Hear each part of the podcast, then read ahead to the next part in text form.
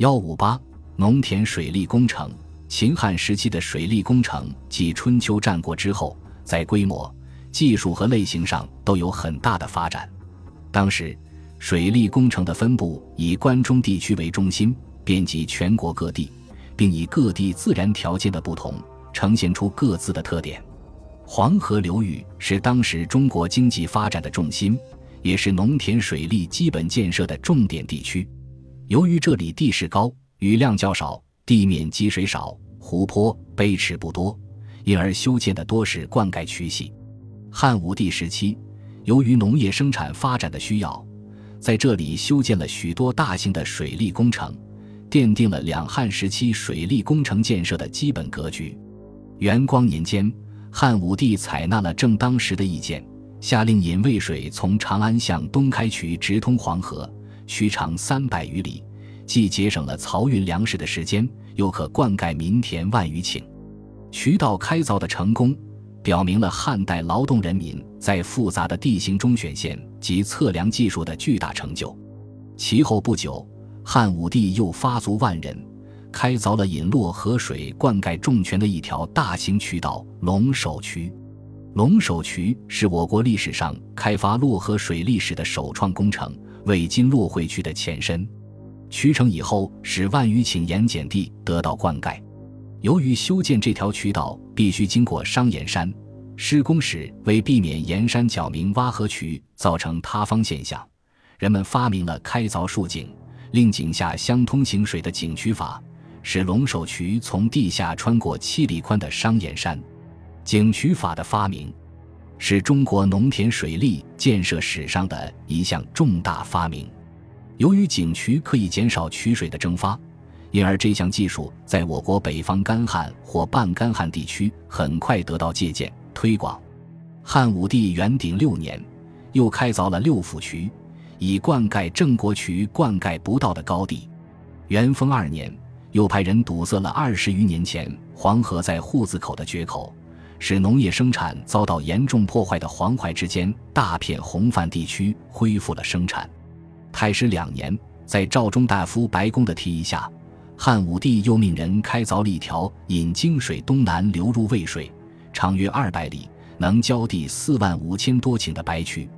史书记载这项水利工程说：“劳动人民举叉为云，决渠为雨，引渠水且灌且分，掌我何属？”白渠的兴修成功，使关中地区农业生产得到了更大的发展。当时，在关中地区还有专职官员管理水利工程。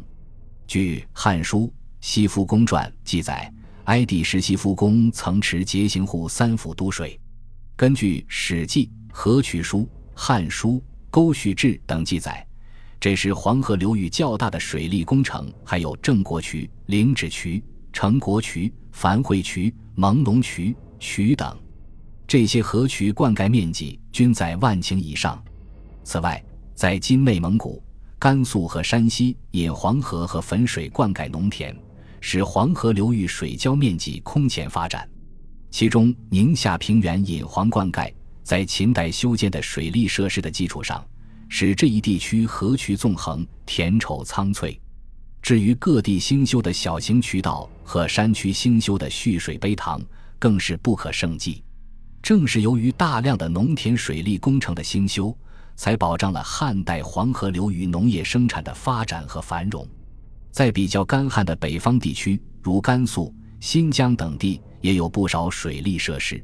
据《史记·河渠书》记载，朔方、西河、河西、酒泉皆引河及川谷以盖田。这是汉武帝时候的情形。东汉时期，这里也有不少水利工程，集河郡区为屯田。当时，在新疆的屯田区也多有灌溉工程。在今沙雅县东，仍可看到红土所筑长达一百多公里的渠道遗迹，渠宽约八米，深约三米，当地人称之为汉人渠。在若羌县的一个汉代灌溉系统，干支渠上都设有闸门。新疆特殊的水利工程坎儿井，有人认为就是西汉时人们借鉴修建龙首渠时所采用的井渠法而发明创造的。秦汉时期，我国的江淮、江汉地区也是重要的农业区。这一地区由于湖泊、沼泽、天然碑池较多，因而农田水利建设主要是为天然碑池修埋作堰、开设闸门、修理水路或拦蓄山间沟谷水，使之成为人工碑池，以灌溉农田。这种水利工程各地都有，但具体形式又有所不同，分别称坝、堰、碑、池、塘等。西汉时，赵信臣在南阳地区兴修了数十处工程，最著名的六门驿，又称六门碑，盖壤、新野、昆阳三县五千余顷。东汉时，杜师任南阳太守，也大力提倡修治碑池，广拓田土，郡内鄙视殷族。杜师还发明了水排，是中国早期水利利用的重大成就。由于赵信臣、杜师等人的大力提倡。南阳地区水利事业十分发达，从而为当地农业生产发展，进而使南阳成为当时全国的一大都市，起到了巨大的推动作用。东南沿海地区由于陆地海拔很低，且易受海潮侵袭，因而这里的农田水利工程建设也与其他地区不同。其农田水利主要在于排除内涝积水，将下施巨入的改造成良田。工程措施主要是治理碑塘、为天然湖泊筑堤、治理塘浦和兴建海塘等。东汉时，会稽太守马真还在今浙江绍兴境内修建了建湖水利工程，这是长江以南最古老的大型水利工程之一。该工程就是在一些分散的湖泊下缘修筑一道长围堤，使之形成蓄水湖泊。总之。秦汉时期各地水利工程的兴修，对于促进当地经济的开发和农业生产的发展起到了十分重要的作用。这些水利工程凝集着我国各族人民的智慧和汗水，是秦汉文明的重要组成部分。